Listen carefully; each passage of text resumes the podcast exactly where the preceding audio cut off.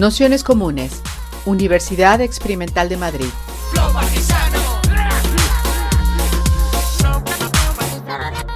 Toda la información en nuestro canal de Telegram Nociones Comunes o en nuestra web traficantes.net barra formación.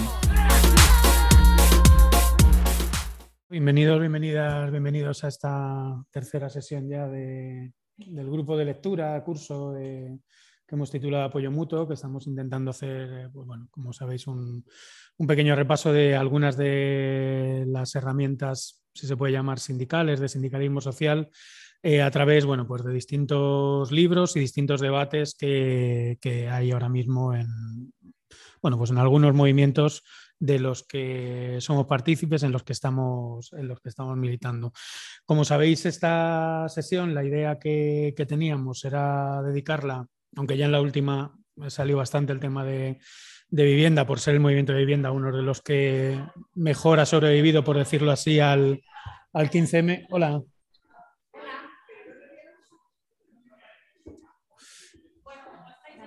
Hola. Buenas.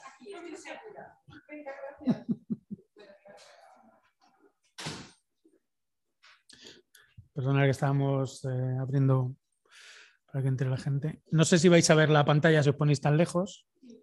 ¿Sí? Pues fenomenal.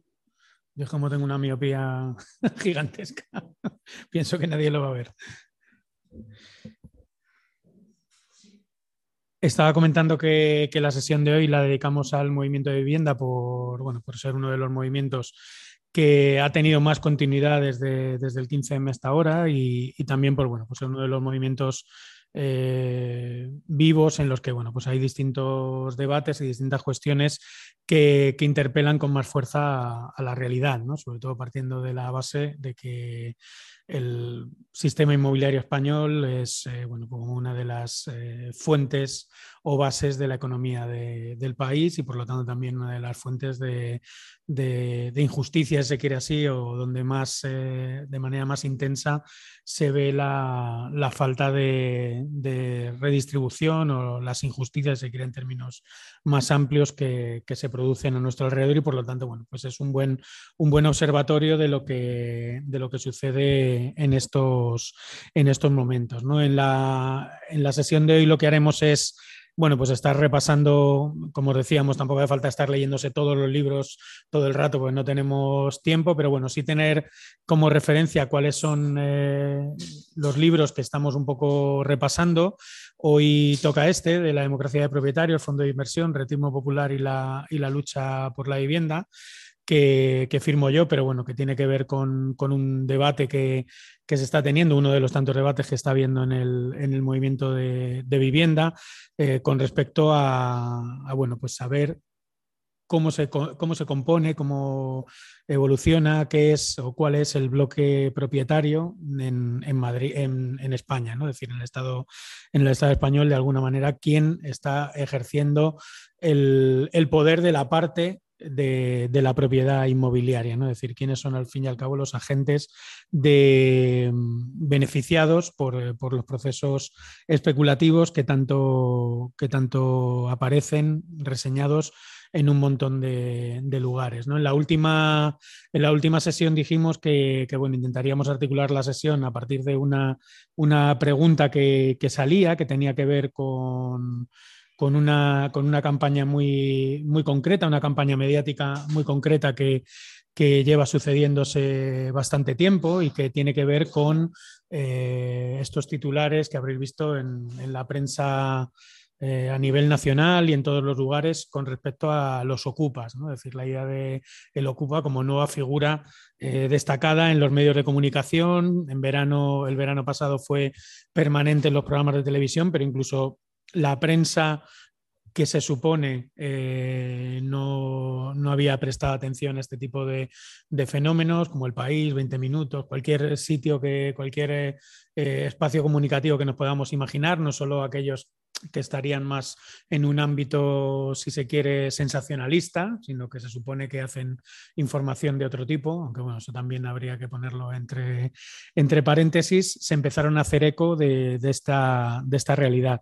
Una realidad que, por otro lado, mm, no es eh, mayoritaria en el, en el país. ¿no? Ojalá eh, ojalá toda la gente que tiene necesidad de vivienda y no, la acceder a ella o tiene que gastarse todo su sueldo en, tuviese la oportunidad de ocupar y resolver así su, eh, su problema de, vivienda. ¿no? Es decir, que ojalá fuese más el, problema, pero por desgracia es, un, es una cuestión que, que, todavía pues bueno, eh, tiene unos números relativamente reducidos, ¿no? pero sí que interpela a una cuestión central, ¿no? y es que el problema inmobiliario y el problema de, la falta de vivienda tiene que ver con cómo se produce y cómo se ha constituido en, nuestro país, en concreto en, todo el contexto eh, capitalista, la propiedad inmobiliaria, ¿no? la propiedad inmobiliaria como posición de poder dentro de nuestras sociedades y como posición también de asentamiento, de, construcción de un cierto estatus social, ¿no? que es en el caso del Estado español pues es eh, bastante bastante claro. ¿no? Entonces, bueno, esa lacra de los, de los ocupas, eh, ahí lo que he hecho es destacar una, una noticia, ¿no? que es una noticia que, bueno, prácticamente eh, debería ir en la parte de sociedad o de sucesos. ¿no? El PSOE propone un cambio en la ley de enjuiciamiento criminal para desalojar ocupas en 48 horas. ¿no? Eh, ahí he marcado en amarillo dos, dos cuestiones que, que, me llamaban la atención. La primera que está en la sección de economía. Decir, eso ya dice bastante de por qué eh, se está intentando agitar este, este problema. Y el segundo, que Unidas Podemos contesta que el gobierno no debe asumir la agenda de la derecha, como si la defensa de, de la propiedad privada eh, fuese una cuestión que solo defiende la derecha, como si no fuese un elemento transversal y constituyente de nuestra economía política y de la, y de la democracia española y en concreto de todas las democracias liberales. Es uno de los eh, elementos sacrosantos de, de, toda la construcción de eso que llamamos eh, democracia. ¿no? De hecho, eh, si realmente hubiese un movimiento contra la propiedad privada, se le tacharía de antidemocrático. ¿no? La democracia está vinculada, la democracia eh, liberal está vinculada de siempre a la defensa y la protección y la seguridad jurídica de esa, eh, de esa propiedad privada. ¿no?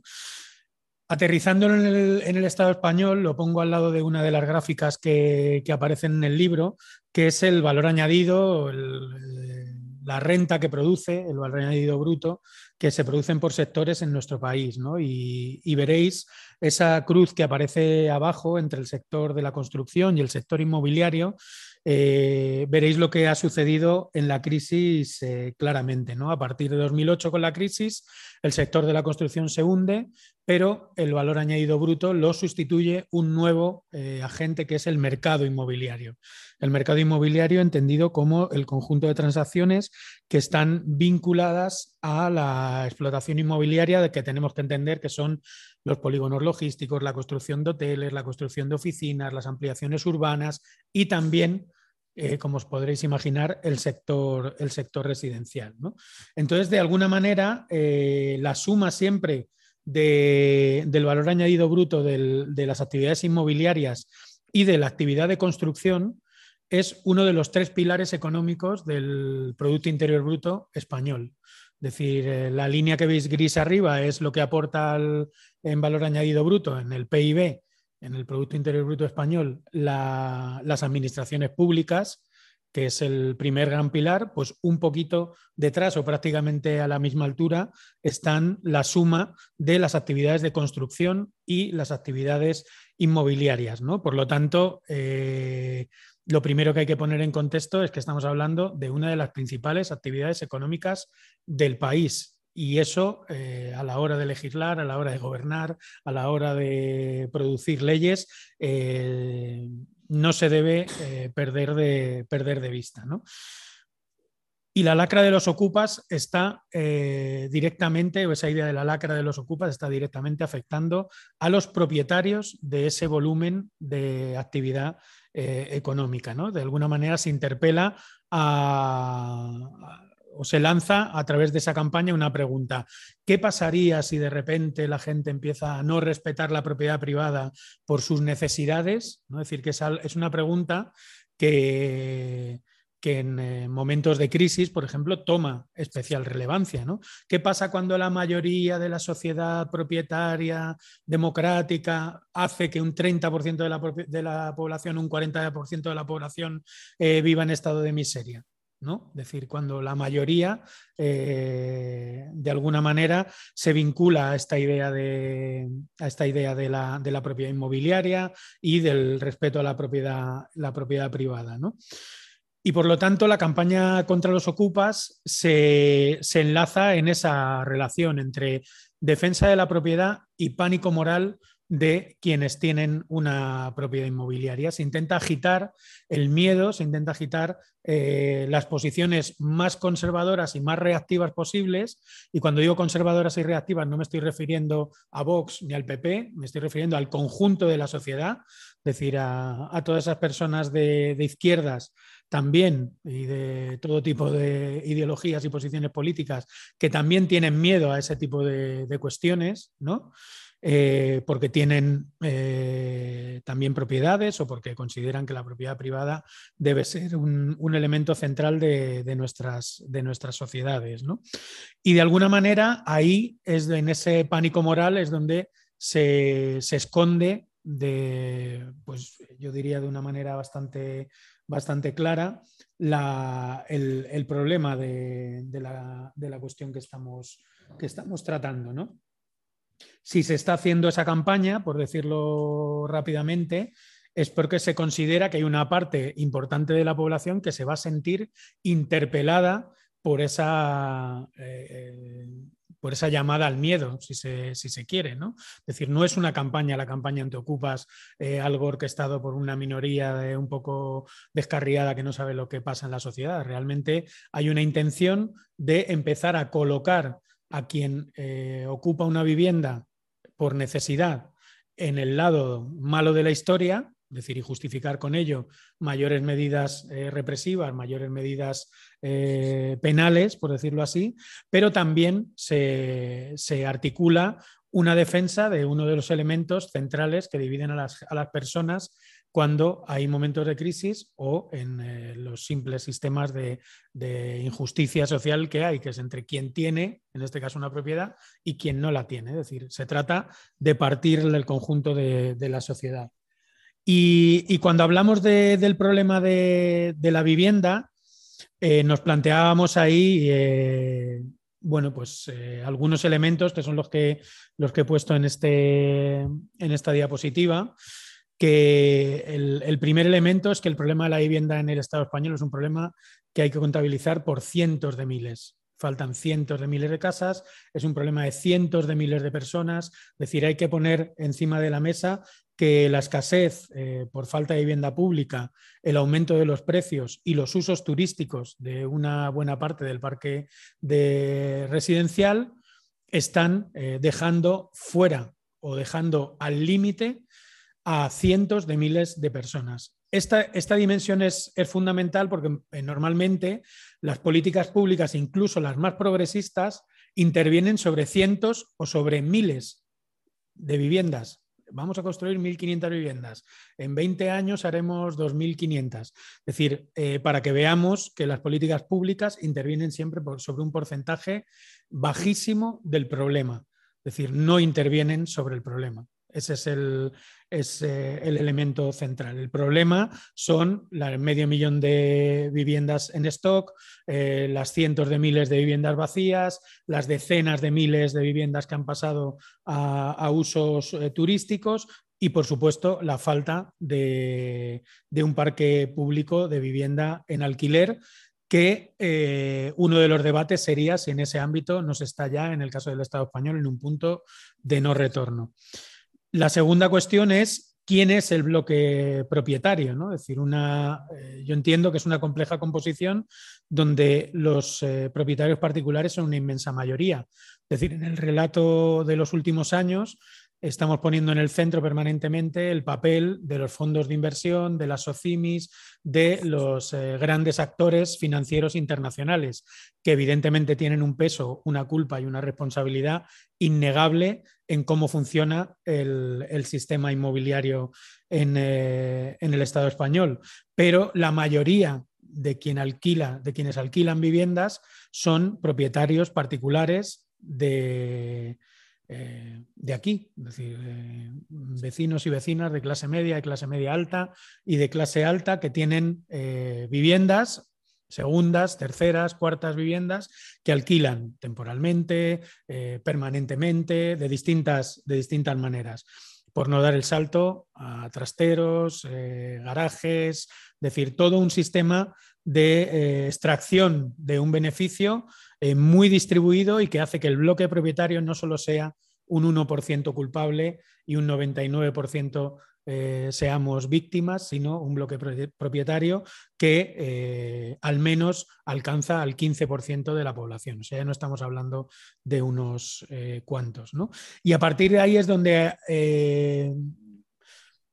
ponemos un apellido al, término rentista, ¿no? Existiría un rentismo bien conocido, que es el de los fondos internacionales de especulativos y financieros, pero existiría otro rentismo, que es el rentismo eh, que provocativamente hemos llamado popular, como forma concreta de la economía política de las clases medias y altas. Ese rentismo popular tiene una figura, que es la figura del propietario particular, eh, donde tiene, que sería la figura que tiene en sus horizontes de articulación como sujeto político a partir de sus malestares y preocupaciones. Ahí es donde está atacando la campaña anti, ocupa a la figura del propietario particular, de aquel propietario eh, que tiene muchas propiedades, pero que también tiene pocas propiedades y que eh, esos bienes inmobiliarios son su fuente de ingresos, su fuente de eh, ahorro o su fuente de inversión. Es decir, que la vivienda de algún modo es eh, un espacio de, ahorro, de inversión para, y de negocio también para muchas más personas que no solo para las personas jurídicas de los mercados financieros internacionales. ¿no? Y es esta figura del propietario particular mezclado con la crisis de vivienda, con la enorme necesidad de viviendas eh, que hay, sobre todo de viviendas que no te ahoguen en un pozo, es decir, que no pagues el 70% de lo que ingresas en, mantenerla en pie, en mantenerla caliente, en pagarla a final de mes y en, eh, y en que esté habitable, por decirlo así, que en la nevera, por ejemplo, haya comida, es decir, todo ese tipo de, de cosas lo que hace posible que se distribuyan este tipo de, campañas eh, antiocupas. ¿no? De hecho, hace unos años eh, lo de las campañas de ocupas, que eran sobre todo en programas sensacionalistas y muy puntualmente sonaba a coña, ¿no? Es decir, nadie se lo creía, ¿no? decir, bueno, esto realmente en la sociedad todo el mundo sabe que si se ocupa por necesidad. Eh, pues yo creo que eso, con el paso del tiempo y por hacer la campaña cada vez más machacona, cada vez eh, ha ido calando más. Es decir, yo entiendo que ahora la campaña antiocupas, aunque no sea en el conjunto de la sociedad, aunque no sea en el conjunto de, quienes son propietarios de una vivienda, ni mucho menos, está calando precisamente por esa, bueno, por ese, eh, por esa contradicción que ahora veremos se está dando con respecto a la, a la a quien tiene propiedades y a quien no tiene propiedades, ¿no? Y que ese efecto directo de eh, cómo ha quedado el panorama propietario en, nuestro país a partir de la, eh, a partir de la crisis de, 2008. Si veis esa evolución de, propiedad inmobiliaria de la primera residencia donde vive la gente, de donde declara la gente vivir cuando se hace la encuesta financiera de las familias, su primera residencia, la residencia habitual, veis algo que yo creo que es bastante interesante. Lo primero, que las rentas que tienen, que están por debajo del 25% de las eh, familias o los hogares con menos ingresos, eh, se han hundido como, propietarios de, su vivienda habitual, ¿no? es decir, menos del 30% de, esos hogares son propietarios de la vivienda en la que viven. ¿no? Con lo cual ahí tenemos una masa enorme de familias que están condenadas a los alquileres de mercado. ¿no? Es decir, que a partir de 2013, que es cuando se hace la nueva ley de arrendamientos urbanos, suceden dos cosas. Se hace, eh, primero, se cierra el grifo hipotecario para eh, los hogares con menor renta, para que tengan que irse al mercado del alquiler y no soportar eh, eh, una posible o futura deuda, una nueva crisis hipotecaria en un futuro. Segundo, se hace una reforma de la ley de arrendamientos urbanos draconiana que favorece absolutamente los intereses de los eh, propietarios, acortando los plazos de, eh, del alquiler, del tiempo que puedes estar alquilando, del contrato, y, por supuesto, dejando precio libre de mercado y dando incentivos fiscales a los particulares que alquilen viviendas. Y tres, se hunde absolutamente la promoción de vivienda pública. Es decir, a partir de 2013 eh, prácticamente es testimonial la, vivienda pública que se construye. ¿no? Con lo cual, eh, lo que estamos viendo es que a una parte de la población, que como veis en el gráfico, sería eh, sobre todo la gente que está en el percentil por debajo del 25 y una parte, diría yo, del que va entre el 25 y el 50, eh, quedan arrojados al, mercado, al mercado inmobiliario. Si veis el siguiente percentil, el que va del 25 al 50, eh, aunque hay una importante reducción, más del 80% de los hogares que están en ese percentil, que es la clase media baja, podríamos decir, eh, siguen manteniendo la propiedad de sus, de sus viviendas eh, habituales. Y aquí es donde está la, la pregunta, ¿no? Es decir, la gran pregunta que se dice es ¿en qué medida estas clases medias y clases altas eh, están participando del nuevo mercado del alquiler que nace en, 2000, en 2013, ¿no?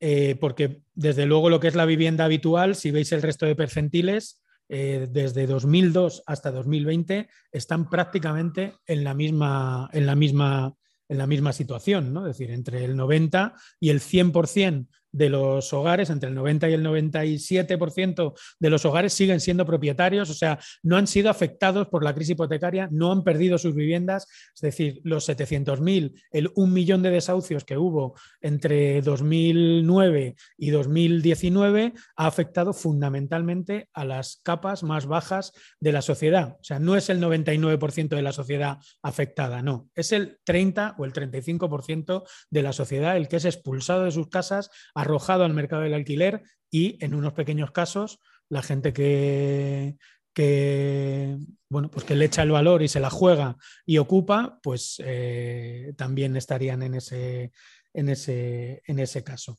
Y vemos también en esta, en esta encuesta algo muy, muy curioso. Y es que efectivamente, salvo el percentil de familias que están por debajo del 25, todas las demás no solo mantienen su vivienda habitual, sino que están aumentando significativamente el número de propiedades inmobiliarias que están a su cargo. Eh, o que han comprado. Es decir, que veis el percentil que va del 50 al 75, el aumento es, espectacular. Pasan de, un 30% de hogares que declaran tener otras propiedades distintas a la vivienda habitual a superar el 50%. E incluso en los percentiles que van del 75 en adelante, es que eh, prácticamente eh, todo el mundo tiene una segunda, y eso quiere decir que muchos tendrán también una tercera y una, y una cuarta propiedad. Esto que nos dice que el relato que hemos contado, se ha contado muchas veces, que, de que los activos inmobiliarios más baratos salidos de la crisis de 2008 se lo quedaron los fondos de inversión y que son ellos los que han construido un nuevo mercado eh, del alquiler especulativo, no cuadra. Es decir, una parte muy importante de esas viviendas que salieron del mercado inmobiliario roto en 2008 han sido adquiridas por particulares en distintas condiciones y muchas de ellas han sido puestas en eh, circulación en el mercado del, alquiler y ahí se ve claro, es decir, todos los percentiles crecen ampliamente el número de, segundas y terceras propiedades que eh, declaran tener en, eh, en la encuesta financiera de, de familias, ¿no? Es decir, el cambio es eh, bastante, bastante notable, ¿no? Y solo el, percentil más bajo es el que eh, prácticamente no tiene, no existe en la segunda eh, propiedad, menos del, menos del 10%.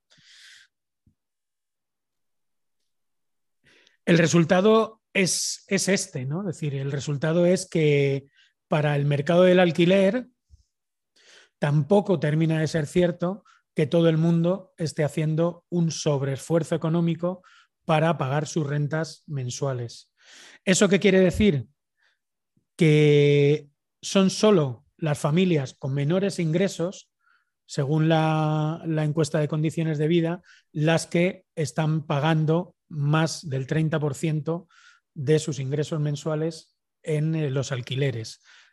Alquileres que evidentemente es una trampa. En los alquileres habría que incluir un mínimo de alquiler, gastos de transporte, calentar la casa, enfriar la casa, eh, decir que la vivienda son muchas más cosas que tener un techo y cuatro paredes, ¿no? Es decir, en una vivienda puedes tener vivienda y morirte, eh, morirte de frío, por decirlo así, que es la, denominada pobreza energética. Entonces ahí eh, lo, podéis, lo podéis ver, ¿no?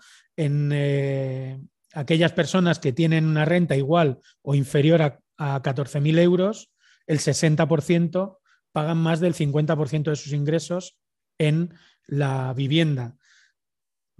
Los que están entre 14.000 y 25.000 eh, mayoritariamente están pagando el 30%, para que nos hagamos una idea.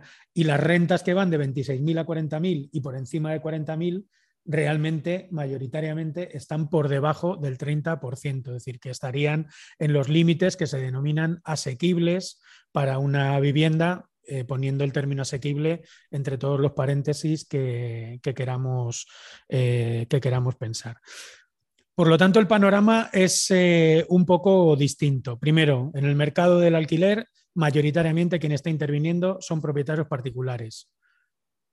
Eso es lo, que, lo que se ve. Lo segundo, gran parte de las viviendas que quedaron varadas en la crisis de 2008 y que fueron muchas de ellas compradas por fondos de inversión, por, por SLs a precio muy barato o por el propio traspaso de la Saref a precio muy barato y a partir de 2013 poniéndose en circulación a precios mucho más altos, de ese juego han participado también mayoritariamente los eh, propietarios particulares. Es decir, hay que tenerlo claro. Y lo tercero, que el mercado del alquiler, el mercado residencial de alquiler es extremadamente abusivo, pero sobre todo es abusivo e impagable para las rentas que están por debajo de 26.000 euros al año. Es decir, ahí es donde se concentra el, problema. Es decir, en, en, las rentas más bajas. ¿no? Y eso quiere decir, al fin y al cabo, que nos estamos enfrentando a un panorama en el cual la propiedad inmobiliaria parte como un cuchillo la sociedad en, dos. Es decir, hay un 30% de la población que queda fuera de este, eh, de este juego y hay un 60% de la población, 70% de la población que de alguna manera participa de, este juego de, propiedades. ¿no? Y es a eso a lo que llamamos eh, rentismo, rentismo popular. ¿no?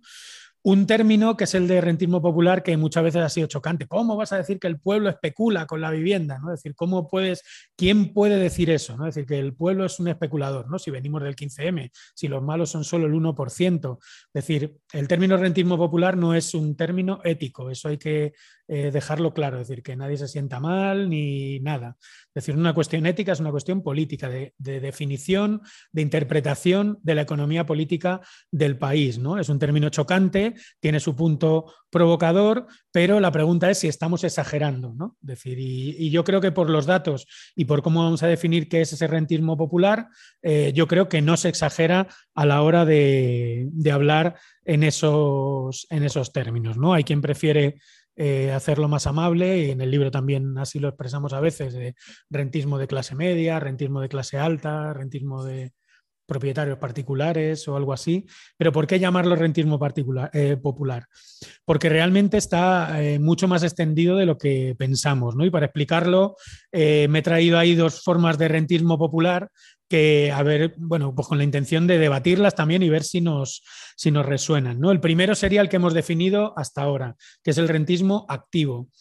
Los dueños de esos 3 millones de viviendas en alquiler en manos de particulares, los propietarios particulares de viviendas turísticas, ese tipo de perfil. Es decir, sería un rentismo activo, que no solo tengo otras propiedades, o propiedades inmobiliarias, sino que además juego con ellas en el mercado del alquiler y aprovecho la escalada de precios y favorezco además la escalada de precios para que eh, me rente cada vez más, es decir, una posición rentista clara. Pero luego eh, se me ocurría para explicarlo el hablar de un rentismo pasivo, ¿no? es decir, que, que no son exactamente quienes están día a día manejando un alquiler o mes a mes, si se quiere, sino quienes contabilizan en sus balances familiares los valores inmobiliarios a precios de mercado espacio de inversión, ahorro privilegiado de clases medias y altas. Esto es, eh, todo el conjunto de propietarios que se pueden hacer cargo de viviendas, que las pueden comprar, que se pueden hipotecar y llegar al final de la hipoteca sin mayor problema, que al final eh, eh, son quienes están usando los bienes inmobiliarios como activos financieros, ¿no? activos financieros en el sentido de que a futuro piensas que es una posición de inversora que vas, de la que vas a obtener réditos. Réditos me refiero es que si hoy has pagado 150.000 euros, tú sabes que dentro de cinco años pues podrás cobrar por ese piso 220.000, pongamos. Es decir, esa posición, esa contabilidad eh, oculta que existe dentro del sistema de clases medias español, donde el valor inmobiliario es un elemento central a la hora de eh, jugar jugar en la economía política del país. ¿no? Y es este rentismo pasivo, o sea, tanto rentismo activo, que ya lo hemos definido, más evidente, ¿no? más evidente los intereses políticos de ese rentismo activo. ¿no? Efectivamente, si tú tienes casas alquiladas y se te habla de que va a haber una ley que obliga a bajar los precios, pues la mayoría de estos propietarios pues se cagarán en la leche, ¿no? Por decirlo así. Pero el rentismo pasivo es más difícil de, detectar. Pero el rentismo pasivo fue eh, el actor determinante en la crisis de 2008. Toda la operación Sareb, todo el rescate bancario tiene que ver con mantener los valores de estos activos inmobiliarios. Esto es, en no hacer perder en los balances contables de las familias de clases medias los valores inmobiliarios que tenían en sus carteras. Sus carteras en el ámbito particular suele ser una carpeta que está en el salón de casa y donde vienen pues, las escrituras de la casa del abuelo, las escrituras de la casa de la playa, las escrituras de esta casita que hemos comprado para alquilar a no sé quién o no, las, eh, ¿no? ese tipo de cuestiones. ¿no? Y, y al lado, por supuesto, la carpeta con la herencia la herencia, quién va a ir, cómo vamos a hacer con esa casa, cuando muera la abuela, cuando muera no sé quién. Decir ese tipo de, relatos que parece que están fuera del campo de lo político, pero que constituyen la realidad de, de nuestro país. ¿Por qué? Porque la economía y la rentabilización económica en el Estado español, como hemos visto, pasa en segundo lugar, después de las administraciones públicas, por estos valores inmobiliarios y por el mantenimiento de esos valores inmobiliarios. ¿no? Y a partir de ahí las consecuencias políticas que se pueden sacar son muchas, pero una de ellas es el por qué es tan difícil que en el Congreso de los Diputados se apruebe una ley de vivienda que, que no sea una cosa eh, prácticamente mm, cambios como un soplido en la oreja. Me refiero a cambios de verdad, que se sienten como un terremoto en los pies, cambios que cambian cosas, por decirlo, por decirlo así. Entonces tenemos eh, dos elementos que son la propiedad y las clases rentistas, ¿no? como parteaguas de, de, una situación que a día de hoy podemos definir como crítica. ¿no? Es decir, entendemos que, o, doy por hecho que entendemos que estamos en una situación en la cual están confluyendo no sé cuántas crisis a la vez, ¿no? Es decir, una crisis financiera que no está resuelta, una crisis de beneficios y de rentabilidad que no está resuelta, eh, más bien que, no, es resoluble, una crisis climática, ambiental, crisis social, crisis de cuidados, es decir, eh, una tormenta perfecta que no se termina de, percibir, pero que tarde o temprano se sabe que va, que va a estallar. ¿no? Y entonces la hipótesis es que cuando estalle esa crisis, la propiedad, quien tenga sentadas posiciones de propiedad, podrá ejercer el señoreaje, una posición más privilegiada eh, que, quienes no tienen esas, quienes no tienen esas propiedades. ¿no? De hecho, hay una serie de autores en el.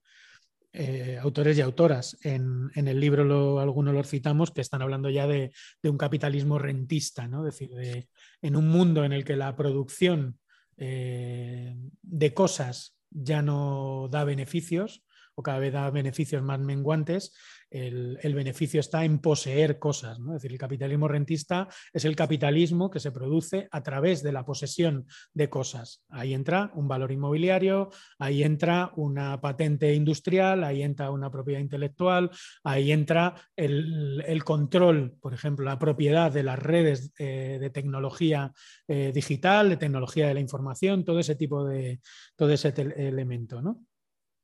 Entonces, de algún modo, la campaña ocupa eh, de los ocupas, que evidentemente está más empujada por sectores de derechas, es decir, la han orquestado con bastante buen ojo político, es decir, porque está trabajando a futuro sobre la construcción del pueblo propietario, podríamos decir, ¿no? Es decir, está trabajando sobre eh, el orgullo, la autodefensa, el estate preparado, el sácate un seguro de, pago del alquiler, el no te fíes, el blinda tus puertas, el que vienen los ocupas, es decir, de, que en la próxima crisis la propiedad se va a convertir en un espacio de disputa, de beneficio, de rentabilización eh, importante, ¿no? Y de hecho, muchas familias tienen la experiencia de la crisis de 2008. Es decir, en la crisis de 2008, eh, no pocos hogares que eran propietarios de una vivienda se salvaron gracias a ello de poder vender una vivienda, de poderla poner en alquiler, de poder sacar, decir que,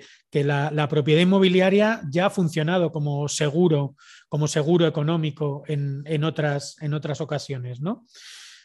El segundo elemento que, está encima de la mesa y que es difícil admitir, porque evidentemente no hay que resistirse a presionar para que haya las políticas públicas más ambiciosas que, se nos ocurran, es decir, yo creo que ahí, bueno, pues fundir a impuestos a las clases propietarias, ni un eh, incentivo fiscal, a las OCIMIS prohibirlas, es decir, toda legislación que, sea favorable a la vivienda eh, estará bien, ¿no? Pero sabiendo o preguntándonos si eh, las políticas públicas de vivienda en España no han llegado ya a un punto de no retorno. Y de hecho, eh, podríamos decir que a día de hoy está encima de la mesa ese mantra de la vivienda asequible, que al fin y al cabo lo están empujando los propios sectores promotores decir, eh, sectores promotores que quieren empezar a parecerse a Florentino Pérez en el ámbito de la construcción de puentes o de infraestructuras eh, civiles, es decir, empresas grandes multinacionales que dicen que operan en el mercado privado, pero realmente en lo que operan es en licitar presupuesto público y quedárselo para hacer obras públicas, pues esta misma lógica la quieren llevar a la, a la vivienda. ¿no? Entonces, eh, veréis, esto ya, si queréis luego en el debate lo, podemos ver, pues bueno, como distintos informes de consultoras hablan de que en España es ha llegado el momento de la vivienda asequible y hay que construir, agarraros a la silla, dos millones de viviendas en los próximos años. Bueno, dos millones de viviendas que evidentemente, decir, eh, que a lo mejor he sido benévolo poniendo que las políticas públicas han llegado a un punto de no retorno, a lo mejor han llegado a un punto de caricatura de sí mismas. ¿no? Es decir, las políticas públicas de vivienda se definen en las últimas décadas por eh, planes eh, que prometen 4.000 y hacen 1.000 más o menos sería la, proporción, sobre un problema, como decía al principio del todo, de cientos de miles. Están interviniendo normalmente sobre el 1% del problema o sobre el 8% del problema. Es decir, que, ese es un, esa es una cuestión. Y eso y ese punto es fundamental para los movimientos de vivienda. Eh, si damos por bueno que las políticas de vivienda están en un punto de no retorno, qué movimientos de lucha tenemos que hacer. Es decir, tienen que ser movimientos de lucha que sepan tener un pie empujando hacia las políticas públicas mejores, pero mil pies intentando construir alternativas a unas políticas públicas que nunca van a llegar. Y ese es el, ese, dilema es, es central en, la, en, este, en este debate de los, de los movimientos de vivienda. Y más allá, la siguiente cuestión clave, como pongo ahí, es la clave está ya en el mercado privado y el debate sobre la propiedad privada. Esto es, pensar que las viviendas que se necesitan para cubrir las necesidades que hay de vivienda en, en, el Estado español están ya construidas. Y el asunto es que o tienen precios desorbitados, o están vacías, o están en stock, o están destinadas a usos turísticos, o están destinadas para cualquier cosa menos para lo que se, menos para lo que se necesitan. Y este elemento es clave porque si no, el discurso en el que se va a entrar de la construcción masiva de vivienda asequible es un discurso de neodesarrollismo urbano, esta vez con, tintes verdes, eh, feministas o de greenwashing, pinkwashing, eh, como le queramos, como le queramos eh, llamar. ¿Por qué? Porque los actores financieros, los actores promotores, lo que están haciendo es agarrarse al discurso de la vivienda pública para intentar reflotar con esa justificación todas y cada una de las grandes operaciones urbanísticas que hay, en el, que hay en el Estado y que quedaron varadas en 2008. En Barcelona, la reactivación del 22 arroba, uno de los grandes desarrollos urbanos, eh, de regeneración urbana en este caso, que hay en el Estado y que nadie le ha hincado el diente, cómo se está desarrollando, qué es lo que está pasando. Es decir, solo algunos grupos vecinales, algunos grupos activistas en Barcelona han puesto en la picota esta operación sobre la que Barcelona en común solo ha intervenido sobre un 17% de, de lo que estaba planificado de, etapas, de etapas anteriores en Bilbao, quien conozca Bilbao, la isla de Zorrozaure, eh, tiene ahora mismo en marcha una operación eh, urbanística de, dimensiones eh, descomunales, de urbanizar y construir todo lo que es esa, isla, también en la zona de, Abando. En, Sevilla, por ejemplo, la, estación de Santa Justa. No sé si alguien es de, Sevilla, pero hay una operación en, escala más pequeña, pero similar a lo que aquí sucede con la, con la operación Chamartín. Y en Madrid, para quienes somos de Madrid, pues está eh, evidentemente la, gran operación del sureste, los desarrollos del sureste, Berrocales, Cañaveral, Valdecarros, es decir, más de eh, una población extra que habría ahí, según está planificado, de más de 200.000 personas. O sea, para que nos hagamos una idea hacia dónde quieren que caminemos. Por supuesto, la operación Chamartín, donde eh, todos los titulares que veis de la operación Chamartín en los últimos meses eh, ayer el Tribunal Superior de Justicia de Madrid eh, se supone resolvió los recursos que se presentaron y en algún momento sabremos las, las, consecuencias, pero todos los titulares son urbanismo feminista, la nueva operación verde del norte de Madrid, eh, por fin vivienda asequible para los madrileños y las madrileñas, eh, pero no dicen nada de los 22 rascacielos de oficinas que son el centro de la operación o la eliminación de, unas, de la, una de las cocheras de la MT más importantes de, de Madrid que, que, se están, que se están haciendo. ¿no? Es decir, que eh, solo el gasto de combustible que van a tener que hacer los autobuses de la MT por salirse dos o tres kilómetros eh, más allá de la ciudad cada día para entrar y salir de cocheras ya es una catástrofe ecológica en, sí misma. Entonces, si ponemos en el centro la cuestión de la propiedad privada y el mercado privado de la vivienda y el papel político de, los, de las clases propietarias, eh, no nos queda otra que, pensar los movimientos de vivienda y los movimientos de lucha desde un punto de vista de un sindicalismo expropiatorio, ¿no? expropiatorio entendiendo que es un mecanismo que busca cambiar de, manos la propiedad privada. Decir, y ahí se abre un dilema que es eh, fundamental dentro del, dentro del movimiento. Si las políticas públicas de vivienda, realmente lo que se necesita en el Estado español, estamos en un punto de no retorno, es decir, que ya el, crecimiento exorbitante que se da de, de, problemas y de necesidades de vivienda no tiene nada que ver con el ritmo de crecimiento de esas políticas públicas, decir, que ni siquiera haciendo lo que se necesita en, 30 años, en un mes se podrían, eh, se podrían resolver, se entra en un dilema muy fuerte, que yo creo es uno de los grandes dilemas de los movimientos de, de vivienda, que es el dilema entre lo posible y lo necesario. Es decir, lo que se necesita está tan alejado de lo posible que eh, se necesitan o se tienen que articular o construir eh, ese sindicalismo expropiatorio que piense cómo se cambia de manos la, propiedad, entendiendo la propiedad de lo que ya está construido, de lo que ya existe, de esas viviendas vacías, de, las eh, viviendas de uso turístico, de las viviendas con precios desorbitados. Y ese sindicalismo expropiatorio en el frontispicio de su sede debe tener que los propietarios tienen que perder la partida. Es decir, y ese es el gran problema. Es el gran problema que enfrenta el sistema inmobiliario a día de hoy.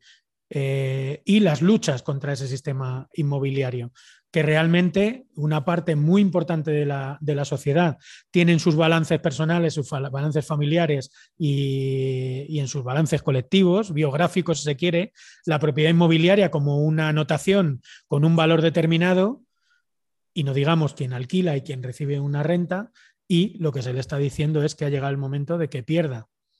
Y pierda significa que mucha gente eh, puede empobrecerse también. Es decir, hay un, hay un proceso de empobrecimiento. De empobrecimiento porque eh, la vivienda de la abuela que podías vender por 240.000 euros, que es una cifra desorbitada, si hay un tipo de intervención similar a la que produjo, por ejemplo, la crisis, pues a lo mejor esa vivienda vale la mitad o vale un tercio. ¿no? Es decir, entonces eh, se produce la gran contradicción que está detrás de, de, la crisis y es que el trabajo cada vez eh, da menos renta a las personas que trabajadoras, por decirlo así.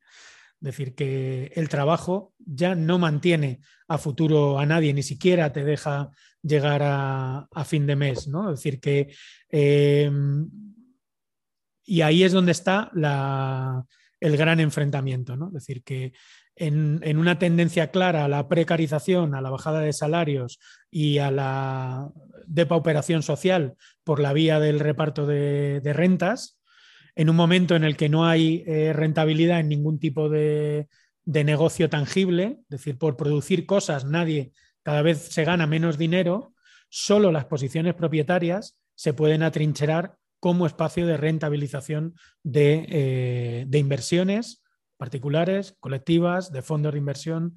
Es decir, y eso significa que ese atrincheramiento produce o puede producir posiciones políticas. Y de alguna manera, eh, Vox, la derecha, quien, quien agita el debate de los, de los ocupas, lo que está buscando es articular ese pueblo propietario y, articular políticamente a ese pueblo propietario.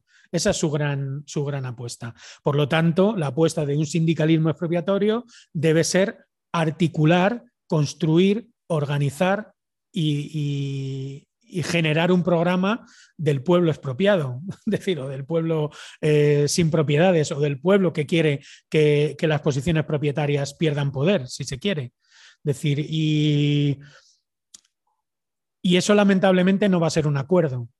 Es decir, ahí no va a haber un gran pacto nacional por la rebaja del valor inmobiliario, ni una depreciación pactada de los alquileres, ni un gran consenso de propietarios buenos que deciden, eh, en vez de ganar 750 al mes, mm, cobrar 300 por su vivienda. Es decir, ahí eh, hay o efectivamente políticas públicas que ojalá eh, limitasen el precio del alquiler, no lo moderasen, no lo dejasen más o menos estable a precios de mercado como eh, hace la ley catalana o como eh, marca el índice público del, del, Ministerio de Fomento, sino una ley que obligue a bajar sobre un índice público y un índice público construido sobre las rentas reales de la población los precios de los alquileres, o sea, depreciarlos, obligarlos a bajar un 50, un 60, un 70%, lo que toque en cada, en cada zona.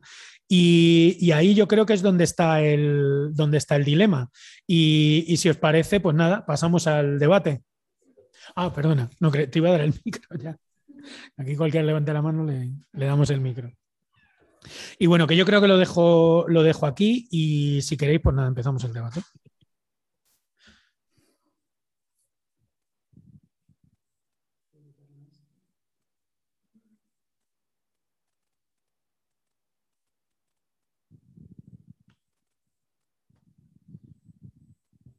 Pues nada, quien quiera comentar algo aquí o desde casa, pues eh, en casa podéis levantar la mano o decirlo por el chat y aquí pues os doy el micro y ya está.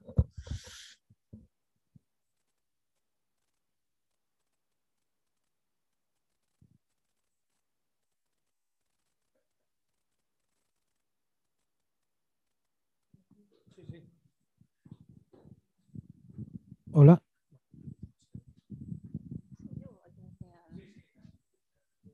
Ah, pues, o sea, bueno, que, gracias por visto la exposición que has hecho, ¿vale? Y que una pregunta que, que tiene que ver con lo que quedó la otra vez, hablando del tema de ocupación y tal, y que buscando un poco por dónde tirar, ¿vale? Eh, o sea, que, aquí lo has repetido otra vez y algo que dices en el libro es porque eres porque esa necesidad de ser bondadosos, ¿sabes? Con, los propietarios particulares, ¿vale?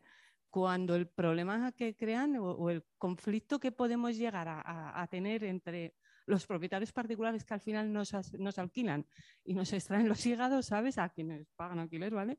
Eh, puede ser gordo. Y cuando además esos mismos propietarios particulares son los que en un momento dado, y eso me juego a que todos los que estamos aquí conocemos a alguien que, de pronto tiene la casita del abuelo y está haciendo negocio con la casa del abuelo a costa de, de, sacar los llegados a alguien que no tiene nada, ¿sabes?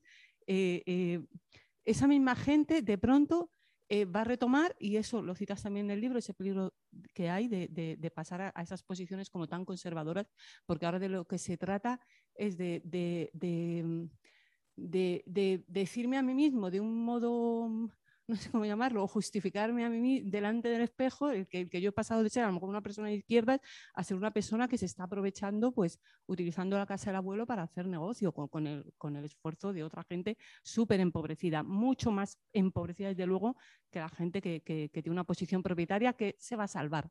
Se va a salvar porque además va a tener todo el apoyo del Estado y bueno, y todo el apoyo, si quieres, toda la legitimidad social ¿vale? pública y, en prensa para, defender sus casas. De hecho, los, desahucios más jodidos son de propietarios particulares. Ahí no te libras. No te libras y cuando hay un propietario particular lo tenemos súper complicado. O sea, y, son, eh, y te viene toda la fuerza, ¿sabes? Eh, bueno, eso es una cosita que había notado.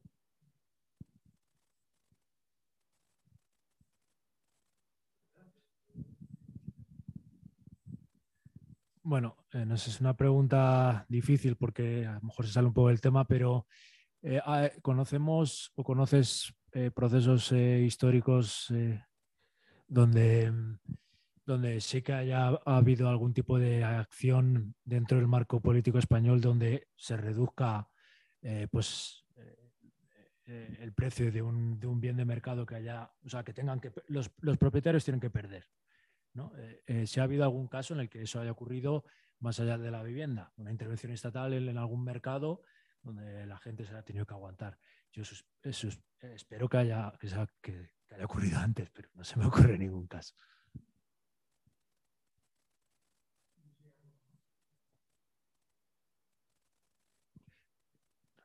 Eh, bueno, está claro que dentro del, espectro político español, en el, dentro de lo que es el, Parlamento. Em, eh, el PSOE no, está por esto, pero si hay alguna fuerza eh, con algo de representación que, con la que se pueda contar o, tendremos que, pensar en espectros políticos em, que no tienen representación en el Congreso.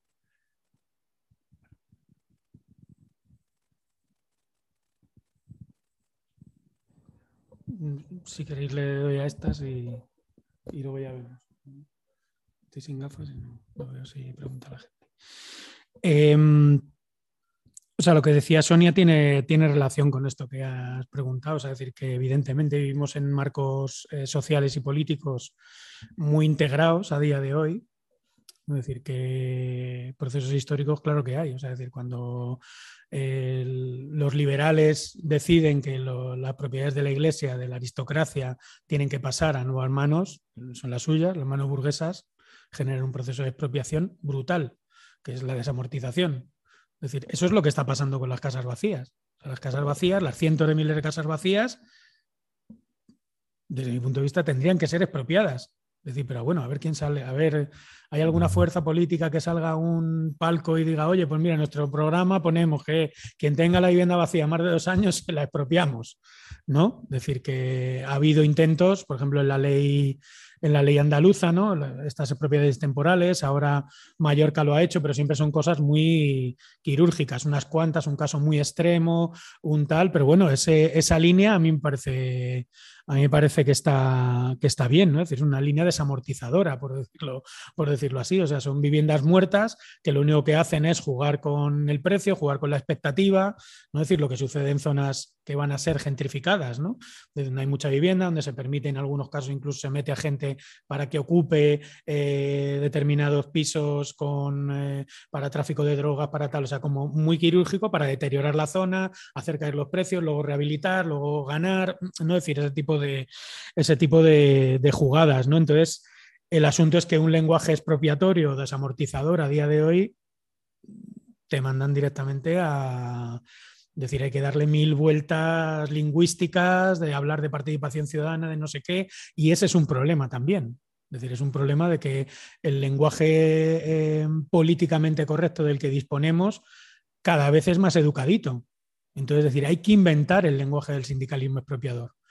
Y por eso eh, en el libro, si veis, pues en las conclusiones se recupera el término comunismo, se, recupera el término expropiación, es decir, porque o se vuelve a la temática, que no sé si en un futuro será el término que hay que usar, pero que se vuelve a un lenguaje que pone en el centro la destrucción de la propiedad privada como sistema de articulación de las relaciones sociales, que es la gran victoria del, liberalismo, y por eso los neoliberales, eso es como en su, en su Biblia, ¿no? De hecho, en el libro lo cito, von Mises eh, el, relato del capitalismo democrático sería primero conquistemos eh, un sistema más o menos distribuido de propiedad, a partir de ahí tendremos la democracia y a partir de la democracia conquistaremos el Estado. ¿no? Es decir, es, la, cadena lógica de la, revolución neoliberal. ¿no? Es decir, por eso Thatcher, eh, lo de democracia de propietarios es un término de Thatcher. Es decir, ella defiende la democracia de propietarios, ¿no? Es decir, y lo, en la biografía, lo, en su biografía lo, lo, defiende como, como, valor moral y como valor político, no solo como valor económico. Es decir, el propietario es más afín a, a los postulados conservadores, dice ella, que quien no es propietario. Es decir, quien tiene algo que perder va a votar, va a oye, que la cosa no se ve madre mucho, que tal, ¿no? Ese tipo de, ese tipo de cuestiones. Y con respecto a los partidos políticos, eh, quien eh, tanto, bueno, pues, eh, hace un poco de pinza en el gobierno, sería UPRC, mm, estos grupos están defendiendo, bueno, pues algunas, algunas propuestas, por ejemplo, con la regulación de alquileres, ¿no? Pero es la regulación catalana, que desde mi punto de vista por cómo está la cosa y cómo se va a poner, mm, no va a valer, no va a valer de gran, no va a valer de gran cosa. ¿no? Es decir, que eh, la, propuesta del movimiento de vivienda era precisamente el articular un índice de precios que no se fije por los valores del mercado, ¿no? Porque si yo cojo los valores del mercado, fijo cuánto vale el precio de la vivienda en metro cuadrado de alquiler en Arganzuela y eso es lo que pongo como tope, lo que hago es moderar los precios, no van a subir y eso está bien, pero no voy a forzar una caída relevante de, esos precios, ¿no? Y sabemos que estamos en, una fase eh, realmente alcista de, los precios de, los precios de la vivienda, ¿no? Y al contrario, los, índices que hay, que es el del, el del, ministerio, se fijan así. Cojo el precio medio de una zona y lo fijo como, como tope. Entonces, bueno, eso en algunos casos eh, beneficiará al inquilino o alquilina porque producirá a lo mejor una pequeña rebaja, pero eh, como tendencia general lo que hace es moderar los precios al precio de mercado que había en este caso en 2017, que era mm, los que tenemos ahora, vamos. Entonces, bueno, el asunto es cómo, cómo conseguir que, que, exista un, lenguaje de, transformación y una propuesta de transformación que vaya más allá del quedarnos siempre en el, en el, hecho de lo posible. ¿no? Es decir, porque al fin y al cabo, lo posible, decir, con la ley catalana de, regulación de precios ha pasado. Como es lo posible, mm, todo el mundo ha terminado como dando por buena que ese es el único horizonte que puede salir adelante. ¿no? Y entonces dejas de trabajar teóricamente dejas de trabajar políticamente, dejas de trabajar eh, críticamente sobre otros horizontes que no sean, que no sean ese. ¿no? Entonces das por bueno lo que debería ser mm, lo que aceptas después de un proceso de lucha de años, ¿no? Es decir, de tiras y aflojas, bueno, pues que ya no llegamos más, ¿no? Entonces, bueno, pues eh, yo creo que, la situación, que la situación en el sentido política. Evidentemente, quien representa con más intensidad el bloque propietario y de Estado es el PSOE, sin ninguna, sin ninguna duda. pero las, eh, las, propuestas a las que se llega, por donde se está tirando por otro lado, tampoco, tampoco piden la luna, es decir, y tampoco creo que, intervienen con fuerza sobre lo que está pasando y lo que va, y lo que va a pasar. Entonces, bueno, pues esa es la, mi opinión, vamos. No sé, bueno, quien tenga otra, pues también podemos hablar. Si no, hablo yo. Sí, sí, dale, dale. No, sobre eh, lo de los horizontes. Em, eh, ¿Se te ocurre una cuestión o una propuesta que no sea intervenir o limitar los precios bajo la lógica del mercado? Eh, no sé si hay otras propuestas, otras ideas, ¿no? Creo que sí, que según el nivel de renta de la gente y se baje y se ponga, ¿no? Eh, no sé si hay otras ideas, que sabemos que la que se está poniendo es, estética. si hay alguna que no sea la de la expropiación o la eliminación de la propiedad privada de, yo creo, que yo creo que un índice, o sea, que realmente hubiese una regulación de precios como la catalana, pero con un índice de precios que no sea de mercado, eh, eso sería un, vamos, sería un desbarajuste. O sea, una ley que obliga a que todo el mundo que tiene una vivienda en alquiler baje un 50% el precio que está cobrando. Eso sería o sea, eso, eso, sería políticamente un pepinazo. Lo que no sé es si luego arreglaría el problema. Es decir, porque en el libro, por ejemplo, hago algún, algún ensayo de poner en relación la renta real de una parte importante de la población con lo que llamamos alquiler asequible. ¿no? Decir, que eh, que sería, por ejemplo, un, no sé qué caso pongo, un, cojo los precios que se dan en la ley, en la ley estatal de, vivienda pública y tal, bueno, pues un piso de 70, de 70, metros, 400 euros al mes o 450 euros al mes. Eso dentro de la idiosincrasia, por decirlo así, de las clases medias, tú sales a la calle con una grabadora a hacer una entrevista y todo el mundo diría, bueno, maravilloso, si así fuese, España sería otro país, es decir, tampoco encaja. Si es que eh, los ingresos mensuales de una parte importantísima de la población están por debajo de los 1.500 euros al mes, que con 450 euros al mes eh, estás en el límite de, la asequibilidad. Es decir, es que ni siquiera esos precios. En muchas, eh, muchos hogares no pueden pagar ni 700, ni 600, ni 500, ni 200. Es decir, y ese es el problema que tendencialmente es mayor. Es decir, es tendencialmente en el sentido de que estamos en un proceso de eh, incorregibilidad del precio de la vivienda al paso que vamos, de inflación energética y de inflación de, los alimentos.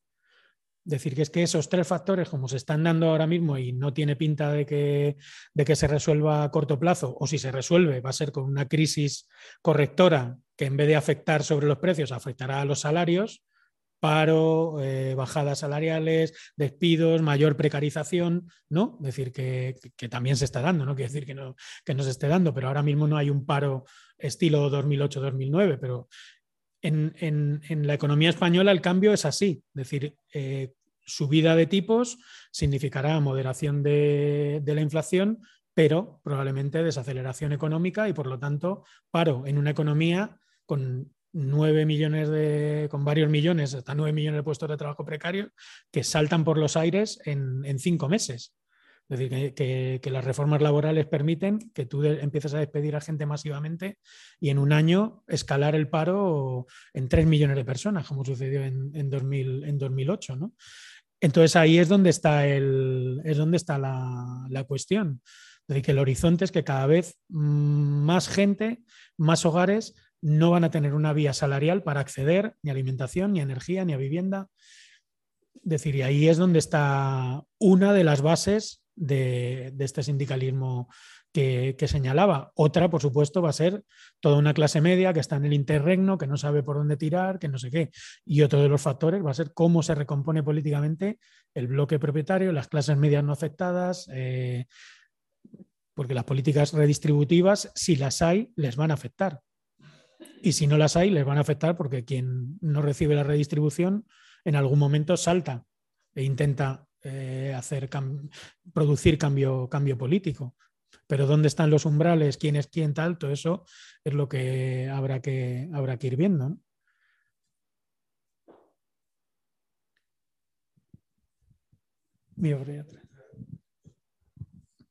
¿qué tal? Bueno, mi nombre es Adrián, que me acerqué con motivo de la presentación del libro. Y, bueno, eh, quería hablar un poco igual del, horizonte deseable al que queremos llegar. Tengo, yo, por ejemplo, tengo muy claro que, lo que la situación que tenemos actual y las dinámicas que se dan no son deseables. O sea, la vivienda entendida como un bien de mercado y no como un derecho y como una necesidad, una primera necesidad, eh, a, día de hoy no se está dando.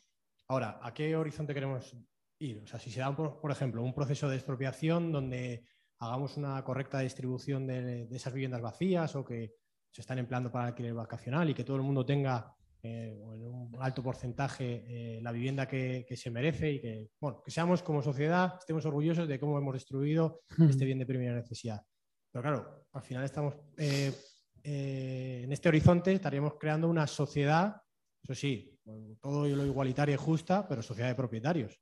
Y podría darse la circunstancia y la dinámica que, que comentabas tú antes, de que una vez alguien pasa a ser propietario, también puede eh, ser susceptible de, simpatizar con, posiciones más conservadoras, porque al final, bueno, que yo que me quede como estoy, eh, la seguridad y demás, porque yo ahora sí tengo algo que perder. Entonces, eso por un lado, y por otro lado, ¿cuál sería la alternativa? Generar una sociedad, no lo sé, estoy lanzando ideas al aire, de, no de propietarios, sino de usufructuarios, ¿no? que tengan como el usufructo en su vida y que no sé si sus hijos hereden el usufructo y que sea susceptible que en algún momento ya no sea la familia, sino que sea otra persona. No lo sé. O sea, porque ¿cuál es el problema que también que tengo? Que estoy tan imbuido de lo que conozco que me cuesta mucho eh, pensar en un horizonte que sea diametralmente opuesto a lo que, a lo que tenemos ahora.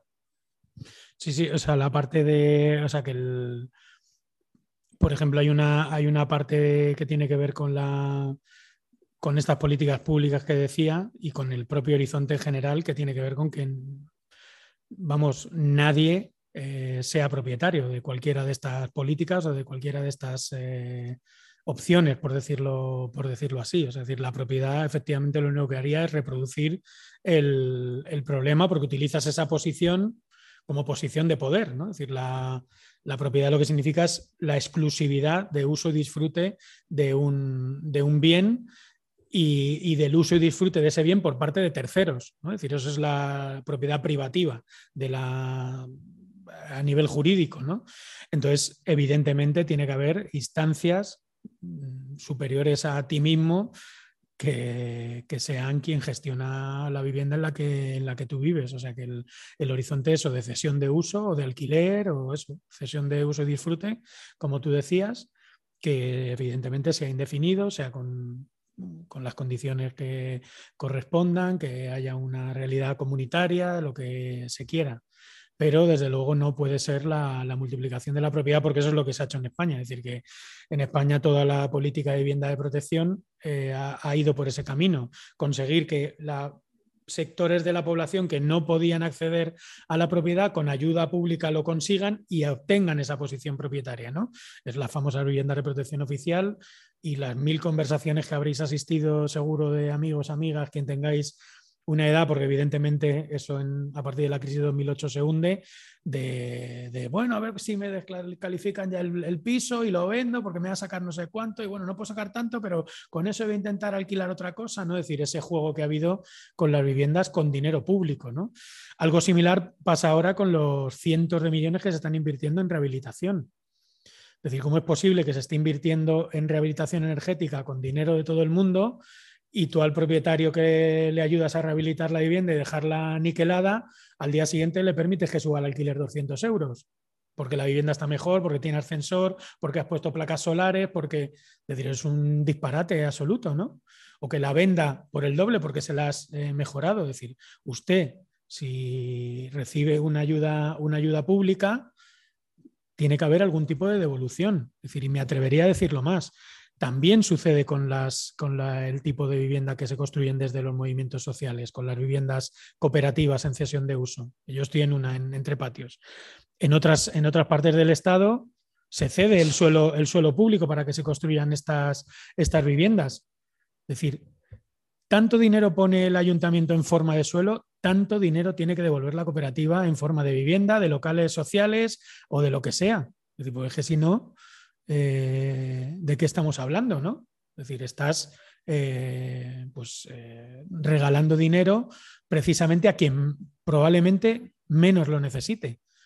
porque es quien puede dar una entrada, es quien puede pagar una renta mensual, es decir, me parece bien que un solar que no se va a poder desarrollar por lo que sea, hay una cesión de, de suelo a 75 años, pero el canon que no sea barato, el canon o que sea en dinero o que sea en una vivienda o dos o tres para el sistema público de, vivienda del ayuntamiento que corresponda o algo, ¿no? Es decir, que en eso, vamos, yo creo que, bueno, ahí hay cosas, a nivel de políticas públicas, evidentemente hay, muchísimas cosas que, que se podrían hacer, pero evidentemente siempre son tan limitadas y tan lejos de las, de las necesidades que bueno, pues siempre se quedan en, en, pasos demasiado, demasiado intermedios, vamos, desde mi punto de vista. Gracias. Nada. Que una cosa, eh, ¿hay alguien más antes de repetir? No, vale. Eh, que, una cosa que cuando hablabas de, ese punto de no retorno en las políticas públicas, eh, creo que también al otro lado hay un punto de no retorno de cientos de miles de personas durante muchos años súper precarizadas y que mm, pues malviven ocupando, si tienes suerte la casa está bien, pues bien, si no, no, y en situaciones además de, también mucha carencia de, pues eso, de, cosas muy básicas como alimento, agua, luz, muchas veces, este tipo de cosas. Entonces, eh, que a, a, muchas nos sigue sonando un poco como hasta ya fantasía, después de la experiencia de los últimos años y el límite que ha tenido al final el movimiento de vivienda, eh, de llegar una ILP currada durante muchos años con mucha gente y al final, ¿en qué se ha quedado? En agua de borrajas y ni eso, ¿vale? Porque no ha ido a ningún lado, ahora es la ley del PSOE, ni siquiera enmiendas a esa ley del PSOE.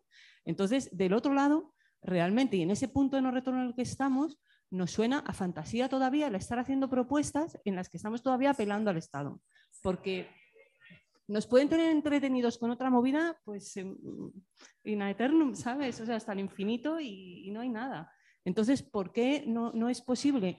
Y me parece que en el libro se apunta eso en las conclusiones al menos, es decir, tomemos lo, lo más concreto de, de, las cosas que sí podemos hacer, que, por un lado, el, igual que se hizo en la PA al principio, ¿no? ese cambio de, ese dejar de culpabilizarse a la gente por, y, la campaña funcionó muy bien, porque igual que repiten machaconamente, tú eres culpable porque te metiste una hipoteca y tal, ahora los culpables somos los ocupas porque es que tal, porque es que cual, pues eh, eh, seamos capaces de repetir machaconamente en cualquier comunicado que hagamos desde cualquier asamblea o colectivo, eh, nombremos la ocupación como algo que, hostia, es que ocupamos por este motivo, porque es que no hay casa, es que no tenemos otra, es que todo nos ataca y hay un... Y es más, elaboremos hasta un cuadernillo, si hace falta, de respuestas, o sea, de todo lo que dicen sobre los ocupas y cómo responder a absolutamente todo eso y seamos muy machacones en, en todo momento en que hablemos de, ocupación, porque necesitamos realmente cambiar el chip entre gente que, que, yo entiendo que los propietarios rentistas no van a ser aliados en ningún momento, ni aliadas ni aliades,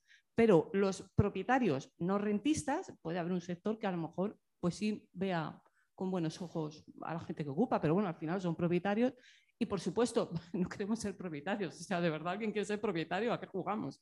¿Sabes? O sea, alguien se quiere meter una hipoteca, se quiere meter en una, ¿a qué estamos jugando otra vez? No repetir la historia, ¿no? no ¿Qué es eso? Eh, no, queremos, o sea, las viviendas, como bien dice, están todas construidas, hay vivienda para todo el mundo, de hecho hay vivienda vacía, sigue habiendo mucha vivienda vacía, mapeemos, porque creo que no se han vuelto a sacar cifras de los famosos 3 millones y pico ¿no? de vivienda vacía, mapeemos qué es lo que hay, pidamos cifras y elaboremos qué es lo que hay y con arreglo a eso, miren, señores, no tenemos, o sea, no tenemos nada realmente, no podemos pagar, porque vean ustedes lo que hacen con nosotros y no, no vamos a vivir en la calle, o sea, eso es como muy claro. Y, bueno, y somos cientos de miles de personas en una situación muy de mierda y que, no duden que, vamos, y se van a sumar cada vez más. O sea, como que, que situémonos al final ahí y no tanto en cosas como que, a mí me parece a veces que, nos, nos, pues bueno, pues no sé, lo que comentas, como que a mí me suena como, pues claro que no estamos hablando de crear una nueva, o sea, de aumentar a la gente que tiene la casa en propiedad, que absurdo, ¿sabes? O sea, es como no, que por supuesto hay que hacer propuestas, pero que primero trabajemos quizá con lo real de la calle y los barrios, cojamos fuerza del propio trabajo en los barrios, de la cantidad de gente que, sabemos que ha sido desahuciada, o sea, estamos hablando ya de 30.000 desahucios en lo que va de año y esa gente no está en las asambleas. ¿Dónde está esa gente? O sea, eh, hablamos de desahucio silencioso, pero también de los desahucios que no aparecen. ¿Dónde está esa gente? Y esa es la fuerza que tenemos, esa gente. ¿eh? Esa es la gente que puede generar un conflicto. Mapeemos las zonas en, en las que más se desahucia si es en la periferia, si es en determinados barrios, y busquemos a esa gente, porque somos las personas que somos capaces, las propias afectadas en este caso, o los casos de la Asamblea, las que podemos llegar a generar un conflicto grande, ¿no? O sea, es, no sé, porque, porque estamos mal, ¿me entiendes? Y entonces, pues, oye, no nos vais a quitar, lo único que tenemos es un techo sin agua, ¿sabes? ¿Qué me cuentas? No sé.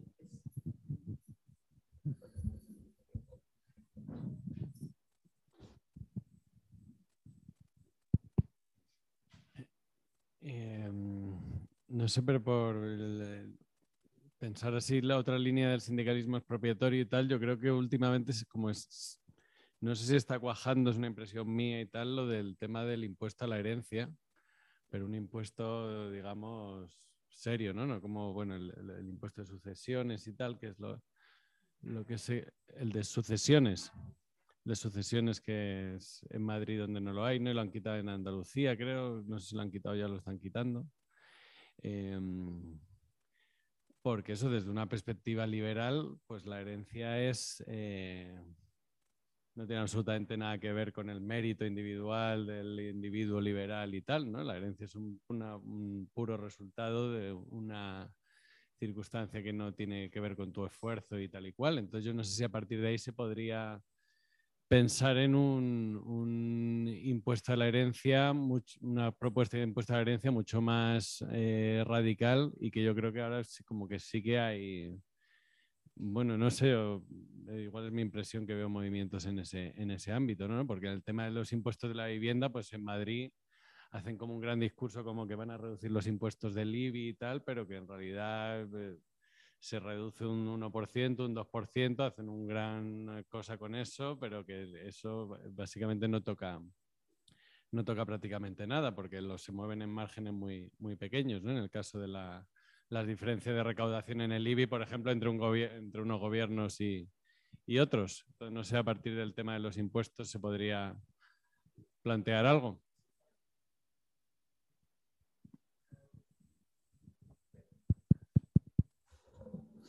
Sí, yo creo que sí, el, vamos, el impuesto de herencia, todo lo que se ponga bien, bienvenido sea.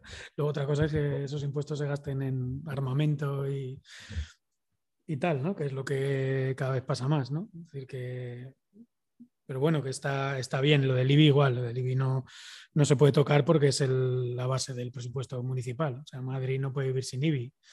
Eh, otra cosa es que, bueno, en algún momento se decida encargar em, el conjunto del ayuntamiento, una parte importante del dinero va a pagar los salarios más altos de todo el funcionariado del Estado. Em, pero bueno, que, evidentemente no, se va a intervenir sobre, sobre, eso. Lo que sí es verdad con el tema de las leyes eh, es que cuando tú te pones en un plano excesivamente propositivo, y luego hay cosas que, están bien, o sea, la, la 24-2015 catalana, pues es una ley que al final, mira, pues está, se cumplirá más, se cumplirá menos, pero evidentemente tú tomas una forma muy, muy compleja, ¿no? Porque sobre todo estás negociando leyes con muy poca fuerza en la calle.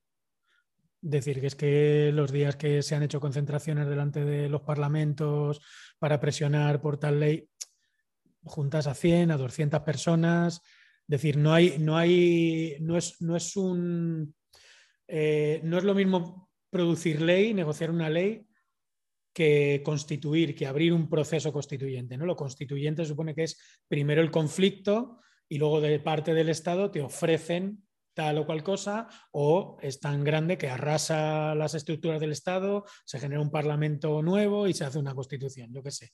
Decir, pero esa dinámica constituyente, en el, caso de, de, los años posteriores a la crisis de 2008, sí que había mucha más fuerza organizada, por decirlo así, que ahora.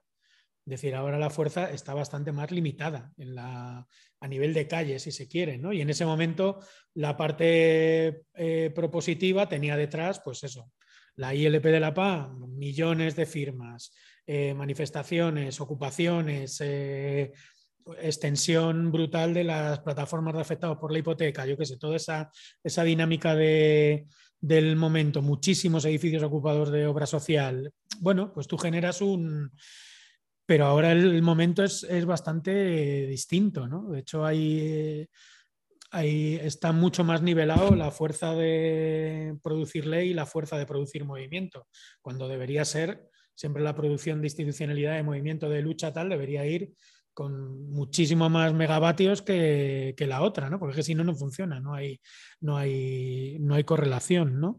Y, además, bueno, pues en un momento, o sea, que el PSOE, mientras está peleando lo de la ley de vivienda, nos está colando una reforma de la ley del suelo que alucinas. Es decir, está promoviendo una reforma de la ley del suelo a nivel estatal que primero elimina que tú puedas oponerte a un, eh, planeamiento por defectos de forma. Bueno, ¿y dónde está la.? Es decir, si usted tiene un procedimiento legal para hacer las cosas y no lo hace exactamente como dice la ley, eh, ¿se lo va a poder usted saltar o cómo es esto? ¿No? Es decir, que muchas veces tú te opones a un planeamiento urbano porque no han hecho bien las cosas. Y además sobre eso, saltándose que pueda haber determinados informes preceptivos, o sea, los informes obligatorios para la tramitación, por ejemplo, el informe medioambiental, de impacto medioambiental, ese tipo de informes, pues bueno, que también se puede, ¿no? Decir que entonces toda la pelea otra es que se va a la mierda, porque eh, de repente se abre la posibilidad de empezar a urbanizar y empezar a construir sin, sin control por otro, por otro lado, ¿no? Es decir, que es que las herramientas del Estado son tan, eh, tan diversas que necesitarías tener un gobierno en la sombra para controlar el cómo están esquivando unas cosas por, por otros lados. ¿no? Y, ahí es donde, bueno, pues también eh, se entra en contradicción. O sea, por ejemplo, el movimiento de vivienda, si quiere tener una alianza medianamente decente con las luchas ecologistas, no puede estar a favor de la construcción masiva de cientos de miles de viviendas es, algo absolutamente fuera, de, fuera del marco en el que estamos viviendo. Entiendo yo, vamos. ¿no? Decir que tú puedes decir, bueno, pues tácticamente en eh, San Adrián caben 1.500 viviendas, aquí caben 300, aquí... Pero tú no puedes hablar de una construcción masiva de cientos de miles de viviendas y encima decir que van a ser verdes y encima decir, decir porque no es real, pues las infraestructuras, los institutos, los centros de salud, los polideportivos, los centros de servicios sociales que vas a tener que construir para darse el agua, los tendidos eléctricos que va a tener que dar eh, para esas ampliaciones urbanas, son un auténtico despilfarro de, recursos, de recursos públicos, porque esas ampliaciones no se dan por falta de vivienda, sino porque las viviendas donde tendría que estar viviendo esa gente se están destinando a otras cosas o están con precios desorbitados. Ese es el problema. ¿no? Es decir, que es, el problema es la elitización de las, de las, ciudades, lo vemos en Madrid, y no la necesidad de, nuevas de construir nuevas periferias, ¿no? por, decirlo, por decirlo así. Que voy a leer una pregunta que hacen en el chat.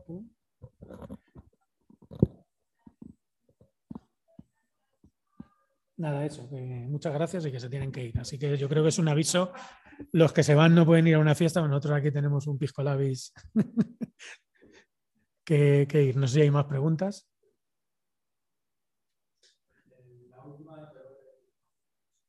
Sí, si pillas el micro te oyen en casa. Em, ¿Qué cosas que de lo que es de las que hemos hablado, em, eh, bueno, qué más cosas de las que hemos hablado hay en el libro? Para animarme a leerlo entero. Bueno, en el, libro lo que, lo que se hace es eh, un balance de la crisis de 2008 para entender dónde han acabado todos esos, todo ese patrimonio inmobiliario. Se hace un pequeño balance de la Sareb que, que yo creía que no se había terminado de contar bien, o sea, decir cuál había sido el mecanismo exacto por el que se pone en marcha la Sareb, que es eh, básicamente transferir eh, las pérdidas del sector financiero a las cuentas para que se hagan cargo las cuentas públicas. Eh, luego ya se entra en todo esto que he comentado de la democracia de, propietarios, se hace un pequeño mapa de cuál cuáles son el número de propiedades reales que tienen los fondos de inversión tanto en su participación en servicers, en gestión de, activos inmobiliarios, como propietarios de esos activos, cuántos activos en alquiler tienen y cuántos activos están promoviendo, cuántas viviendas están promoviendo, o sea, como también ha entrado los fondos de inversión en el sector promotor, en el de la construcción, ya no solo en el de... y luego pensar esas dos cosas, es decir, qué es esa democracia de propietarios, qué consecuencias políticas tiene y también entrar a las políticas públicas, esto último que estaba, que estaba hablando. ¿no? Se pone en cuestión, por ejemplo, la idea de la, de la vivienda asequible como mantra que vaya a solucionar nada en el, en el futuro. ¿no? Es decir, que eh, desde mi punto de vista, al igual que el ecologismo o el feminismo, en, cierto punto se han convertido en ideología de gobierno para ciertas, para ciertas cuestiones y para bien en, muchas y para mal en, otras, la vivienda asequible ha pasado en lo mismo. El discurso de la vivienda pública asequible se ha convertido en ideología de gobierno y eso está teniendo consecuencias terribles por lo que suele suceder. Un mismo concepto usado dentro y fuera de la institución eh, empieza a tener más peso el lado, la, semántica conservadora, el significante conservador del concepto, que el, que se le quiere dar desde movimientos